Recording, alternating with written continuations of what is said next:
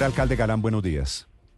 Muy buenos días, Néstor, a todo el equipo de Mañanas Blue y a los oyentes que nos acompañan en esta mañana. Muchas gracias. Felicitaciones. Cuando usted se despertó esta mañana, doctor Galán, ¿lo podía creer? Eh, a veces todavía no, le confieso. Es que es realmente impactante el, respaldo que tuvimos ayer. Es un mandato muy, muy contundente. Eh, yo llevo eh, soñando con, con poder trabajar desde la alcaldía por Bogotá, pues usted sabe, desde hace mucho tiempo. Es un proceso, es un proceso, pero lo que sí siento es una energía que no sentí ayer le confieso, una energía para trabajar por esta ciudad. Eh, tengo como, como algo me cargó la batería eh, anoche a raíz de, esta decisión de los bogotanos y estoy listo para empezar a trabajar. Sí, ¿ya comienzan en Palme cuándo? Tuve una conversación con, eh, me comuniqué con la alcaldesa, Claudia López, y acordamos que esta misma tarde vamos a tener una primera reunión para iniciar ese proceso. ¿Y usted se reúne hoy con ella? Eh, Estamos cuadrando la agenda, ya, ya coordiné con ella y la idea sí es poder tener el encuentro con ella hoy mismo. Vale. Alcalde, ¿cómo va a ser ese empalme? Pues porque estamos en una época de pasiones, de polarización y hemos visto unos empalmes llenos de tensiones, llenos de hostilidades, inclusive con amenazas. Llego a descubrir qué fue lo que hizo el señor que me antecedió o la señora que me antecedió. Este empalme con la alcaldesa Claudia López, ¿cómo lo está mirando usted? No, lo primero, Néstor, lo que, le quiero decir es que yo mismo voy a, liderar el proceso de empalme. Eh, eso va a ser un ejercicio que para mí va a ser muy importante para poder tener detalles que, son fundamentales para poder tomar las mejores decisiones desde el primer momento. Eh, y eso pues yo mismo lo voy a, coordinar. Eh, sin lugar a dudas no va a ser un, un proceso como el que se está planteando. Bogotá tiene que eh, lograr superar esos pleitos yo he dicho insistentemente que creo que hay cosas que hay que continuar en este gobierno y aquellas en las que este gobierno ha fallado, el gobierno de Claudia López, necesitaré la información que me dé la alcaldesa Claudia López para poder corregir aquellas políticas que van mal. Entonces, yo no voy a poner espejo retrovisor, eh, yo voy a mirar para adelante, ya será mi responsabilidad a partir del 1 de enero lo que ocurra en Bogotá y voy a eh, trabajar eso en mente. Eh, el empalme va a ser el proceso que nos va a permitir eh, aterrizar aquello, aquello que planteamos en nuestro programa de gobierno para que podamos rápidamente, aunque aún no se haya aprobado nuestro plan de desarrollo, empezar a tomar decisiones que mm. vayan en el sentido de cumplir lo que planteamos en campaña. ¿Y tiene nombres quienes lo van a acompañar en el, en el trabajo de empalme? Bueno, eh, arranco por, por una persona clave que, que ha sido eh, muy importante en los últimos años al lado mío, que es Miguel Silva. Eh, él va a estar en ese equipo. Eh, pero pues en el curso del día, cuando, cuando me reúna con la alcaldesa y, ya arranquemos el proceso, vamos a, revelar todo el equipo del EPAL. Miguel Silva era el que estaba anoche a su derecha, el de Barba, ¿verdad? Sí, señor. Sí, señor, exactamente. Él fue el coordinador programático de la campaña del 2019, nuevamente el coordinador de esta campaña. Eh, y él va a estar ahí en, como parte de ese equipo. Y me da la impresión de que viéndolo anoche, de que hablando con la gente de su entorno, va a estar en el gabinete de Galán sin duda. Vamos a hablar con él, pero va a ser parte del equipo del gobierno sin lugar a dudas. Sí. ¿Secretario de gobierno? Eh, todavía no hemos, no hemos hablado de eso. Okay. no, no le pregunto si, si, han hablado, sino si usted lo ha pensado. Eh, he pensado en varias, varias cosas, sin lugar a dudas, pero yo anunciaré eso en su debido momento. Sí. Eh, eh, doctor Galán, ¿el secretario de Salud va a ser el exministro Ruiz? Eh, no, no lo he hablado con él. yo no creo que él esté pensando en eso, pero sin lugar a dudas él nos va a apoyar en la política de salud. Ok. Sí, porque, pues, por lo menos. Por una parte, por una parte tenemos pues la inquietud que comparten muchos eh, en Colombia y es lo que puede representar la reforma eh, de salud como está plasmada en este momento en el proyecto en el Congreso. Nos preocupa seriamente una ciudad como Bogotá que tiene cerca del 80% en régimen contributivo sería eh, impactada directamente por una reforma como está planteada. Entonces vamos a, hacer una voz a partir de ahora también para mm. que la reforma que se siga tramitando en el Congreso tenga en cuenta las implicaciones que eso tendría para una ciudad como Bogotá. Claro, doctor Galán, yo sé que no me va a dar nombres, sé que usted es un hombre prudente, eh, pero ¿qué clase de gabinete se imagina, se, se está imaginando usted? representación política de los políticos que lo ayudaron o piensa hacer una cosa más técnica? ¿Cómo se imagina usted su primer equipo? Bueno, no, yo, yo creo que Bogotá necesita un equipo que, conozca la ciudad, que la entienda, que conozca la administración distrital. Eso es lo que vamos a, plasmar en ese, en ese gabinete. Un equipo además que tenga liderazgo para sacar adelante los proyectos que se requieren en la ciudad. Eso requiere un conocimiento que no solamente es técnico, y en eso es, es importante que tengan la posibilidad de defender los proyectos en el Consejo, eh, de defender los proyectos ante la opinión pública eh, y obviamente pues personas que estén comprometidas con nuestra propuesta de gobierno. Pero yo dije una cosa, Néstor, durante la campaña y es que vamos, vamos a, sentarnos con los demás candidatos a la alcaldía. Yo voy a tener un diálogo con ellos, voy a buscar la fórmula para que sea muy pronto. Eh, y vamos a recoger muchas ideas que ellos plasmaron, porque yo creo que todos tenían ideas interesantes. Eh, yo particularmente mencioné durante la campaña la cercanía programática con Juan Danilo Oviedo, eh, entonces espero que él, que él pueda colaborar. Va a estar en el Consejo, según entiendo, anunció ayer. Sí, aceptó. me parece una gran decisión. Aceptó, aceptó que Me parece una gran decisión. Exacto, una gran decisión. Eh, y vamos a sentarnos con él también para recoger muchas de las ideas que él plasmó, que se conectan muy bien con lo que nosotros pensamos para Alcalde, ayer en su discurso usted le reconoció a todos sus contendores algo positivo a todos los que hasta ayer eran aspirantes a la alcaldía de Bogotá. Y usted aquí me menciona a Juan Daniel Oviedo y, nos dice que se va a sentar con él para escuchar y para mirar cuáles de sus propuestas se pueden acompasar con lo que usted va a llevar a cabo desde el primero de enero. ¿Ha pensado en la posibilidad de que alguno de quienes hasta ayer eran sus rivales integre el gabinete de, la administración de Bogotá? Ricardo, aún no. Primero voy a hablar con ellos. Eh, aún no. No sé qué estén pensando, vamos a analizar un poco cómo, cómo podemos combinar lo que veníamos construyendo en la propuesta de, la candidatura y el equipo que estábamos conformando con lo que será el gabinete. Pero sin lugar a dudas, ya le puedo decir que voy a contar con, con la necesidad que tengo de dialogar con ellos, de buscar que ellos me ayuden, me apoyen, porque este reto que tiene Bogotá pues va más allá de una, una figura, de una persona. Eh, tiene que ser un reto de, poder construir colectivamente y esa es mi apuesta. Entonces yo los voy a convocar para que también aporten sus ideas para Bogotá. Sí, desde el Consejo, ¿cómo ve las cosas? Hay una definición de, de cuáles son las fuerzas políticas desde el Consejo de la capital del país con lo que se conoce a esta hora. ¿Usted considera que tiene unas mayorías que le permiten sacar adelante los proyectos, el plan de desarrollo y lo que necesita la capital del país desde el próximo primero de enero?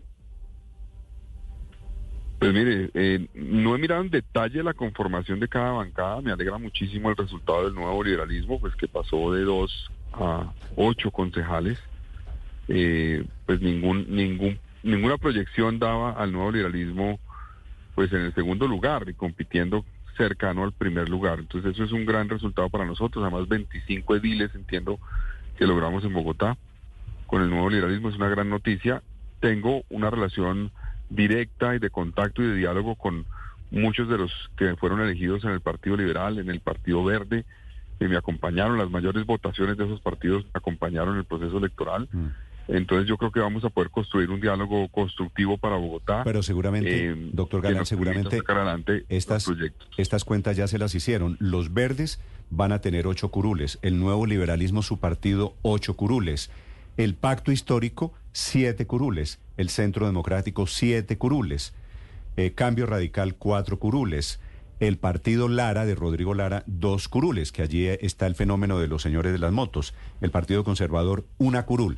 Mientras yo le voy mencionando cómo queda la conformación del Consejo, me imagino que usted está pensando, estos sí, estos no. Vamos a ver, la idea es construir una, una, una alianza por Bogotá amplia, lo más amplia posible, porque es lo que necesita Bogotá en este momento. Eh, y yo, como lo demostré, Néstor, durante mi paso por el Consejo, como presidente del Consejo, pues logré construir consensos en muchos proyectos como presidente, logré poner de acuerdo inclusive al pacto histórico, que en esa época pues era la Colombia humana, con el centro democrático.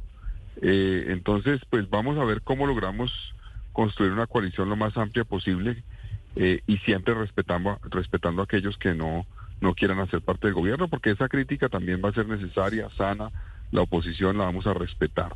eh, los partidos que decidan declararse en oposición van a tener siempre, siempre las garantías del gobierno, la información del gobierno para que puedan ejercer siempre su misión, que además es la responsabilidad que tiene el gobierno de cumplir. Sí, alcalde, ¿qué tanto va a trabajar con mujeres? ¿Ya ha pensado, ha por lo menos imaginado cuántas mujeres puedan estar en su gabinete? Eh, por lo menos la mitad, pero yo aspiro a que más. Eh, y en eso pues estamos en una de las tareas que tenemos. Muchas mujeres extraordinarias nos acompañaron durante la campaña eh, y quieren seguramente seguir trabajando por Bogotá, entonces las vamos a convocar. Ah, pero está pensando... Pero va a ser un gabinete por lo menos... Paritario. Por lo menos paritario, por lo menos. Sí, y, y, y, paritario en los cargos directivos, los que van al Consejo de Gobierno en Bogotá. En las secretarías, arrancando por las secretarías. Pero todos los cargos directivos de gobierno deben cumplir eso. Pero debemos arrancar por las secretarías que tiene Bogotá. Supongo yo que las mujeres que estaban anoche en la tarima al lado suyo son las primeras candidatas. Si pienso en mujeres, ahí estaba María Isabel. Sandra Borda. Sí, ¿quién más? Varias, varias mujeres. poco a poco les seguimos contando. Ok. Eh, eh, alcalde, el tema del metro. Yo me imagino que así como usted ya habló con la alcaldesa, ¿en algún momento va a hablar con el presidente Petro del metro? Con el presidente para hablar del metro. El presidente planteó hace unos días que él consideraba que debía hacerse una especie de plebiscito en Bogotá. Eh, yo creo que el plebiscito se realizó ayer eh, y yo creo que el presidente ya, ya lo entendió. La ciudadanía se expresó de manera realmente impactante y contundente defendiendo ese proyecto. Ese fue tal vez uno de los temas que ustedes, los medios, más nos preguntaban durante la campaña. Los debates se centraron alrededor de ese proyecto.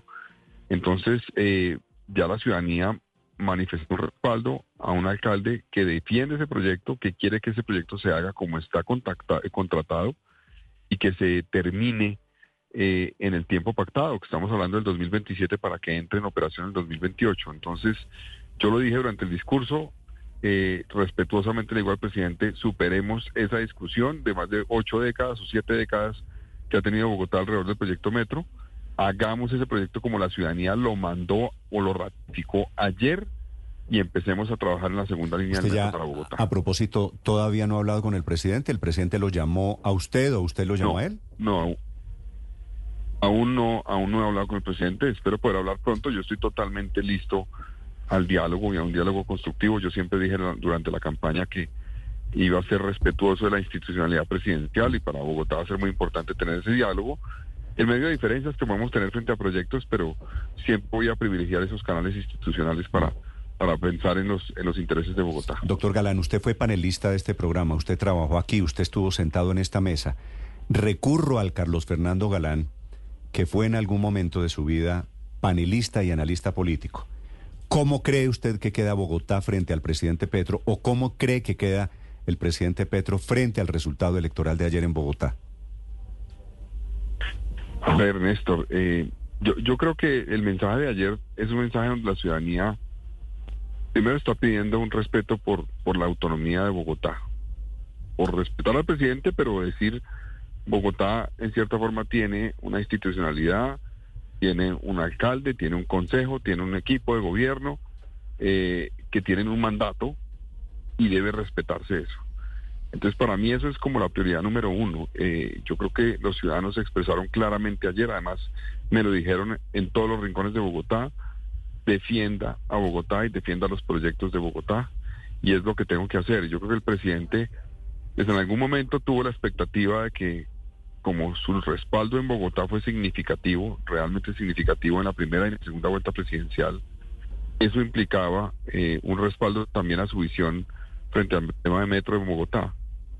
Pero yo creo que la decisión de ayer de los bogotanos ya marca una diferencia profunda frente a eso, ratifica lo que ha decidido Bogotá en el 2019 y es que ese proyecto se haga y se termine como está pactado. Entonces creo que el presidente eh, debe, debe respetar ese mandato que los ciudadanos dieron ayer eh, y superemos esa pelea. Empecemos a trabajar por la ciudad y yo estoy listo a hacerlo. Ojalá, doctor Galán, quiero preguntarle por una referencia en su discurso de anoche, porque usted se preparó y lo ha dicho aquí, lo ha repetido durante mucho tiempo para ser el alcalde de Bogotá. Pero ayer dijo en dos oportunidades que usted se sentía como con un piano sobre los hombros. ¿Cuál es ese piano, doctor Galán? ¿A qué se refiere usted cuando dice siento que llevo un piano sobre mis hombros? Pues es que las expectativas realmente son grandes de la ciudadanía. Así, así lo sentí durante todos los recorridos que hice por, por Bogotá y creo que el, el, hecho de que pues había dudas si había segunda vuelta o no, pero que se superó muy rápido esa duda con el con el conteo de votos y le, logramos casi es pues, más del 49% de la votación y un millón y medio de votos prácticamente, es, es, es un tema, digamos, complejo porque implica un respaldo muy alto, pero también una gran expectativa. Entonces, cuando digo que tengo un piano encima es porque tengo una responsabilidad muy grande de estar a la altura de cumplirle a los bogotanos y a las bogotanas eh, frente a lo que están esperando. Y también una responsabilidad muy grande, debo decirle, eh, con, con algo que la gente me mencionaba mucho en la calle, con Bogotá, con los ciudadanos, pero también con mi padre. Eh, entonces, pues nada, voy a dedicar todos los segundos de mi vida a cumplir, a estar a la altura de esa responsabilidad y a lograr que esta ciudad vuelva a recuperar la esperanza y la confianza en su gobierno. A propósito de su padre, ¿es cierto que usted ya se comunicó con su colegio, doctor Galán? Pues, eh, Néstor, yo eh, le había prometido que la primera entrevista que daría sería en la emisora del colegio y ya estuve esta mañana desde las 6 de la mañana. Me reuní con el, con el rector, con el equipo de, de la emisora y con muchos estudiantes y niños que me, que me recibieron y eran comprometidos. El colegio fue, fue ¿Se me, ¿Se me está moviendo, doctor Galán? ¿Lo, lo, cojo, lo cojo saliendo de, de, de algún lado? Voy, voy rumbo a Caracol Televisión, Néstor. Ah, ok, se está, se está acordando. ¿Y cómo fue la entrevista esta mañana en la emisora del Pedagógico? Pues muy especial, era, era hecha por niños, niños de, de primaria y secundaria, y me preguntaron pues cosas que a veces eh, evidencian elementos más, más digamos, interesantes tal vez, porque me dijeron, venga, eh, un niño de más o menos unos ocho años, ¿por qué, ¿por qué quiere ser alcalde? ¿Por qué quiso ser alcalde? Mm. Otro me preguntó, ¿qué va a poder hacer el alcalde de Bogotá para mejorar la seguridad en mi barrio? En fin, eh, fue, fue una entrevista pues eh, especial, además porque usted sabe, yo tengo una, una vena periodística ahí eh, histórica que pues para mí poder felicitar la labor que cumple una emisora de un colegio pues es muy especial. Y seguramente, y seguramente, pues esos niños terminan haciendo con su ingenuidad preguntas mucho más interesantes, más audaces. Más profundas. ¿Cómo, cómo estaría celebrando usted, doctor Galán, si su padre estuviera vivo? Que ha sido, pues obviamente, la luz, la imagen que gravita siempre sobre sus carreras políticas. Bueno, pues estaría, yo creo que, pues es difícil decirlo, esa pregunta, Néstor, me, me cuesta, pero para mí, para mí, digamos, yo, yo siempre lo tengo presente eh, siempre pienso que me recomendaría. Eh, recuerdo mucho lo que le alcancé a oír, como, él se estaba preparando para asumir la presidencia, él decía eh, que lo más importante para él sería llenarse de la mayor información, la información de mejor calidad para tomar las mejores decisiones como gobernante. Entonces yo creo que estaríamos en este momento dialogando sobre eso, cómo acceder a cada vez más y mejor información para tomar las mejores decisiones. Eh, y también un, tema que él, que él mencionaba mucho y es eh, entender que una persona es pasajera, que se requiere construir colectivamente y que hay que buscar cómo uno con el mejor equipo puede lograr los mejores resultados. Entonces buscar a gente mejor que uno en cada tema para que y que conozca mucho más que uno y que le ayude a tomar mejores decisiones. Eso estaría diciéndome él en este momento, creo yo. Sí, doctor Galán, su padre es la luz que gravita siempre, pero que antes la verdad no estaba tan presente. En el año 2011, en la elección de ese momento, usted sacó 285 mil votos, después en el 2019 sacó un millón veintidós mil votos y ahora pues sacaste casi millón y medio de votos. Es decir, usted sextuplicó su votación en apenas 12 años. ¿Qué hizo usted? Es decir, ¿qué hizo Carlos Fernando, el candidato, para lograr crecer en estas cifras pues la masa de votantes? Más allá de su papá? Eh, bueno, Paula, varias cosas. Digamos, pues yo creo que esto ha sido un proceso de aprendizaje, de conocimiento. Eh, yo ya he sido concejal dos veces, presidente del consejo. Yo creo que la gente vio viendo en mi persistencia, en mi estudio de Bogotá, eh, lo que lo que representa, digamos, lo que necesita nuestra ciudad. Entonces, para mí fue es clave eso, es, ese, proceso, ese proceso de, de desarrollar una carrera política, de conocer mejor, de construir mejor las propuestas, de entender mejor lo que estaba viviendo Bogotá, eh, fue clave para, para poder pues, lograr ese resultado de ayer. Entonces, eh, pues yo le diría a Paola lo siguiente, yo soy consciente que la gente está esperando eh, qué representa Carlos Fernando Galán y qué va a hacer Carlos Fernando Galán, y tienen toda la razón. Yo tengo ese referente en mi mente, razón, pero yo soy el alcalde y yo soy el que tiene que responder a los ciudadanos. Alcalde, quiero preguntarle por una frase que usted pronunció anoche en su discurso, eh, en la que dijo, los vientos que soplan no se ven fáciles de lidiar y si no nos apoyamos, nos soportamos y valoramos, será muy difícil salir bien librados de la tormenta que se avecina. ¿A qué se refiere usted? A ver, Ricardo, varias cosas. Uno, en términos económicos, creo que para Bogotá vienen situaciones difíciles en los próximos meses. Eh, lo sabemos, por ejemplo, la construcción ha caído en más de un 60% y eso no se ha visto todavía en, un impacto en el empleo, pero se va a ver en el próximo año. En términos institucionales hemos visto pues una, unas dificultades con el gobierno nacional por lo que ha ocurrido.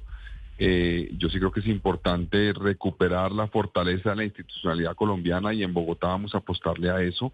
Me preocupa lo que ha ocurrido con, con, la prensa y los ataques que ha habido a la prensa. Tenemos que defender y garantizar que la prensa pueda seguir cumpliendo su misión. Como alcalde nunca voy a decirle a la prensa me puede preguntar, cómo me puede preguntar, sino que eh, tengo que garantizar que pueda ejercer la veeduría que, que debe ejercer. Entonces vienen tiempos difíciles en ese aspecto, en que va a haber relaciones complejas. Yo sé que con el presidente tenemos diferencias, tenemos que poner los intereses de la ciudad y del país por encima de cualquier diferencia política porque la ciudadanía está esperando soluciones a los problemas. Entonces, eso, eso creo que no va a ser fácil, pero estoy listo a poner de mi parte para que siempre esté el interés de la ciudadanía por encima de cualquier diferencia política. La tormenta a la que usted se refirió anoche en su discurso, por la que le pregunta Ricardo, ¿es la relación con Petro? ¿La tormenta tiene nombre propio? No, es una tormenta de una combinación de cosas, digo yo, que tiene que ver con la situación política del país, la situación económica del país, la seguridad del país y sin lugar a dudas diferencias que tenemos con el gobierno nacional que tenemos que superar para que podamos trabajar por Bogotá. La primera obra, la, la que va a ser prioridad para usted, doctor Galán, ¿cuál es? De las muchas obras públicas que hay en ejecución o en programación. El Metro Bogotá, Néstor, sin lugar a dudas, pues es la, la obra más importante de la historia de Colombia. Y tenemos que lograr que esa obra se termine bien, se haga bien, eh, yo sé que va a tener problemas el metro, como todas obras de ese estilo, tienen problemas en términos de coordinación entre entidades, por ejemplo. Pero pues vamos a trabajar para que desde el primer momento podamos tomar las decisiones acertadas que nos permitan resolver cualquier problema y que la obra esté lista en el 2027. Sí. ¿Y la séptima, doctor Galán? Bueno, en la séptima eh, hay que ver que la decisión del juez implica que básicamente el proyecto como está plasmado no se puede hacer. ¿Por qué? Porque incumple el acuerdo del plan de desarrollo de la alcaldesa Claudia López. Ese plan de desarrollo prohibió que en la séptima se hiciera un proyecto troncal, es decir, con buses con capacidad de, de, superior al, al 12 mil pasajeros en sentido hora. Entonces, eso requiere un nuevo plan de desarrollo.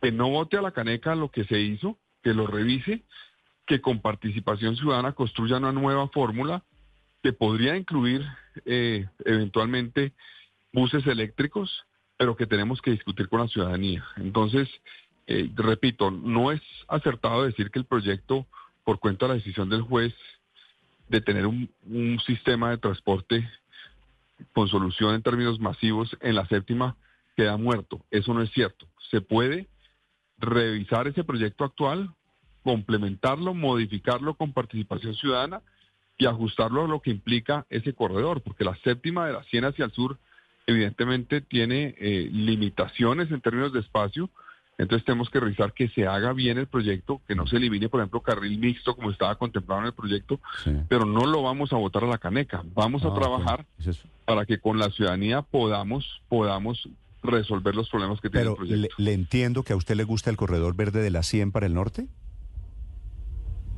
Pues el proyecto de la 100 para el norte tiene menos problemas, sin lugar a dudas. Y yo creo que puede avanzarse en, el programa de gobierno que nosotros incluimos eh, sobre la séptima. Planteamos eso, que se podía avanzar rápidamente en el corredor de la 100 hacia el norte, pero que se debe corregir de la 100 hacia el sur y tiene que ser con participación ciudadana. Por eso son tan importantes las mayorías de las que le preguntaba. Doctor Galán, quiero hacerle una pregunta final. ¿Usted vio de casualidad la primera página de la República el día de hoy? Eh, me dijeron que es una, una foto de mi época de estudiante. De su época de estudiante, no, de su época. de, su, época. Eh, rebelde rockero. Yo, vi la fotografía y no sabía si este era uno de los Beatles o era Carlos Fernando Galán. sí, es la época en la que yo tenía el pelo largo y me dedicaba a oír Metallica y, y esos grupos de rock. Esta fotografía. Mi época de estudiante. ¿Esta fotografía es de qué año? ¿80 y pico, casi 90 por ahí? No, no, más allá, eso es 96 por ahí, 96 más o menos. Y en el 96 se usaban yo estas, tenía, Yo tenía unos 19 años. Todavía se usan, Néstor, ¿cómo así? Mucha gente, no, muchos no, no, pero es que esto, esto, esto parece una foto sesentera. No, pues es que tuve mi época, tuve mi época donde me, la, me dedicaba a esos conciertos y a esa música, mi época rebelde. Sí. Cada uno la tiene o no. ¿Usted nunca tuvo pelo largo, Néstor? Yo también, sí, le sorprendería. Ah, pero muestre la foto. Le sorprendería. Esta toca verla, esta toca verla. Le sorprendería, sí. Y, y, debo y debo decirle que tenía más o menos algo parecido a, su look de esta de esta fotografía que estoy viendo. Ah, Señor alcalde, un gusto saludarlo, le deseo ah, mucha suerte. muchas, muchas gracias. Un abrazo, Néstor, a todo el equipo de, de Blue Radio. Gracias por la oportunidad, las garantías siempre durante el proceso electoral y estar listo a contestar todas sus preguntas como alcalde.